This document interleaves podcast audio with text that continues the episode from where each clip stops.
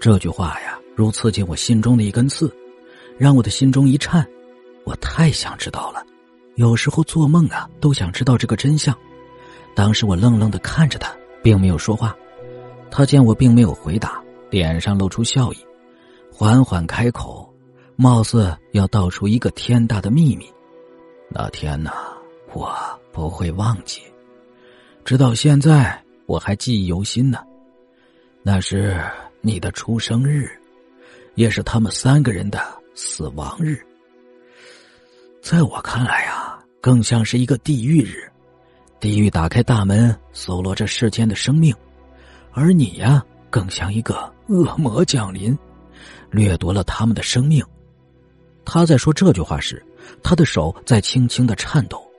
回想起那天的情景啊，他的一生都无法忘记，只因他和那三人在一起。他看了那三个人是如何痛苦的死去的。等他说了这句话时，我感觉我像一个罪人，是我犯的罪，害了他们三个人的性命。我的内心此刻非常的痛苦。他的每一句话像一把把尖刀刺在我的心中，虽然疼，更可怕的却是冰冷。我并没有打断他的讲述，只是在一旁静静的听着他说完。接着他又开口了。那一天呢，我和那三个人约定好了，一起啊去附近的城镇玩。在前一天呢，我们当时就定好了这件事情了。天一亮啊，我们在村口集合，可是忽然看见有乌云。那是我有生以来见到最可怕的乌云，浓的呀像墨一样，黑的仿佛让人看不见自己面前的手指头了。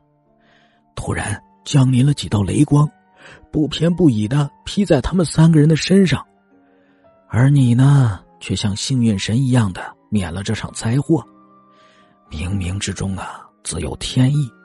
我距他们最近，几乎可以闻到了烤熟肉的味道。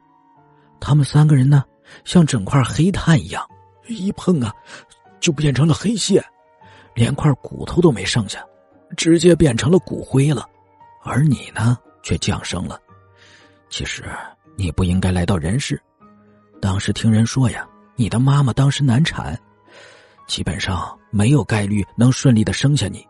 你被当时最德高望重的稳婆已经下了死亡通知了，可是你呀，偏偏活了下来。